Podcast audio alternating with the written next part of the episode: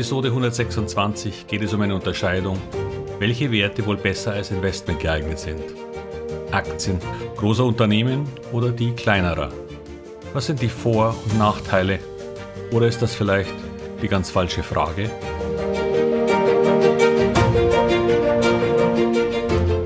Herzlich willkommen, moin und Servus beim Podcast Aktien verstehen und erfolgreich nutzen. Mein Name ist Wilhelm Scholze. In diesem Podcast erfahren Sie, wie Sie das Instrument Aktie für Ihre Geldanlagen richtig einsetzen und dabei den Großteil der Profis hinter sich lassen können. Wie Sie teure Fehler vermeiden und am Wachstum der innovativsten Firmen der Welt partizipieren. Tipps gibt's viele. Hier geht's ums Know-how. Small Caps. Small Caps sind Unternehmen, deren Marktwert geringer ist als der von dem Vergleich dazu großen, oft sehr bekannten Unternehmen. Der Begriff bezieht sich auf das englische Wort Market Capitalization oder Market Cap, daher der Begriff. Es sind oft Unternehmen, die weniger bekannt sind und die häufig eine Nische bedienen. Das können Unternehmen im Maschinenbau sein, Automobilzulieferer, kleine Pharmaunternehmen oder welche für erneuerbare Energien.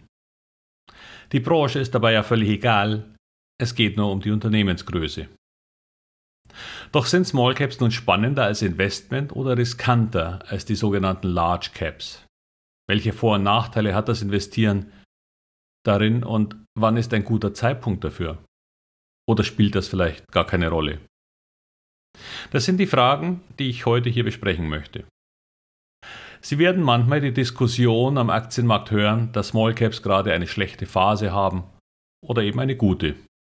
Dann wird darüber diskutiert und irgendein Moderator stellt die Frage an einen Fondsmanager. Nun hängt es natürlich sehr davon ab, wenn man fragt. Denn ein Small Cap Fondsmanager wird selbstverständlich darauf antworten, dass die Zeit für Small Caps in Zukunft ausgesprochen rosig aussieht. Fragen Sie das einen, der die großen Werte managt, hören Sie eher was von den Risiken. Daher sollte Ihnen die Antwort und Ansicht von einzelnen befragten Personen im Grunde völlig egal sein.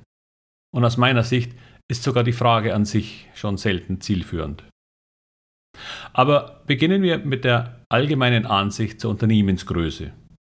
Was sind die Nachteile von Small Caps? Generell wird bei den großen Unternehmen ein geringeres Risiko unterstellt.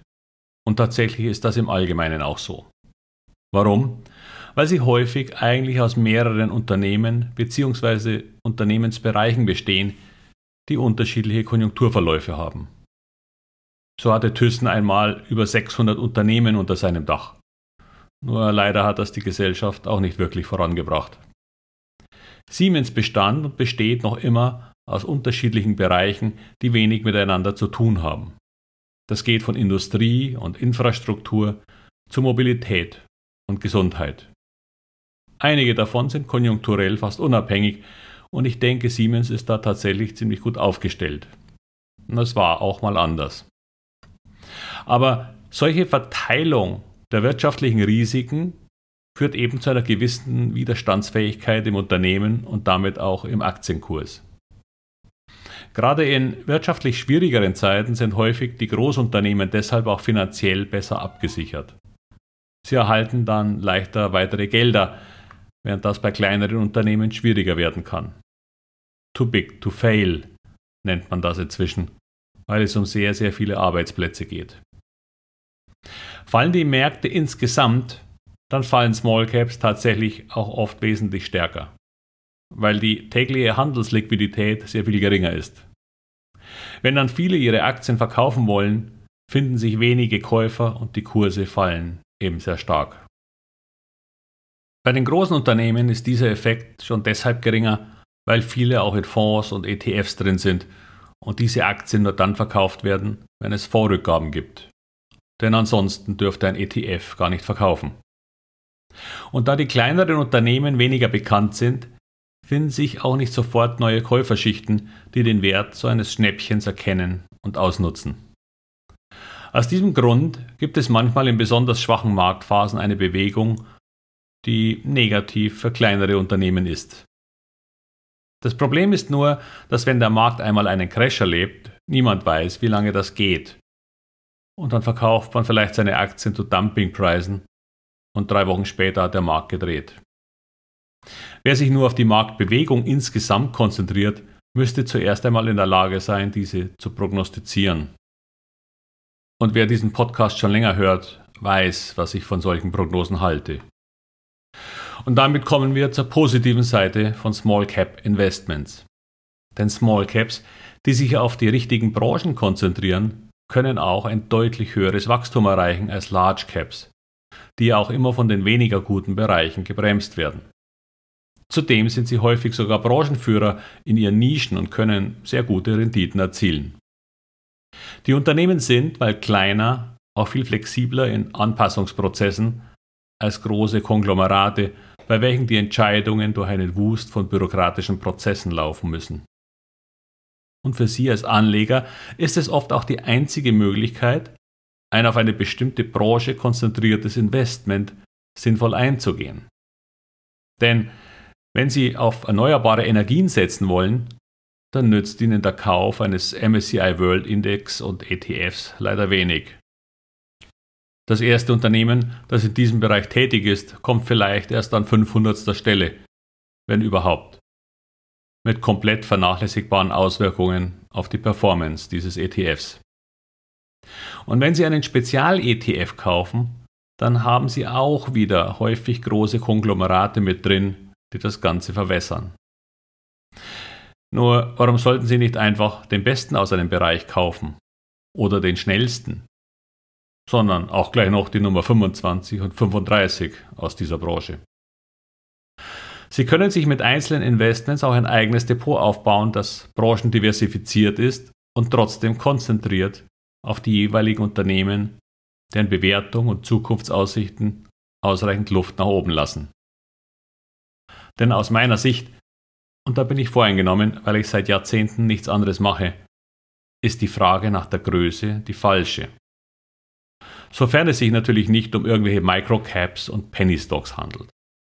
Aber die gängige Definition hier ist irgendwas zwischen 100 Millionen und einer Milliarde Marktwert. Hm, das ist schon mal nicht nichts. Als interessierter Investor suche ich die Aktien, in die ich Geld investieren möchte, nicht nach Größe aus, sondern nach Zukunftsaussichten und einem Chance-Risiko-Verhältnis, das viel Luft nach oben lässt. Was nützt einem Größe, und die falsche Vorstellung, dass man mit Größe auch Sicherheit kauft, wenn die Aktien völlig überbewertet sind. Oder wenn ihr Geschäftsmodell an positiven Aussichten verliert.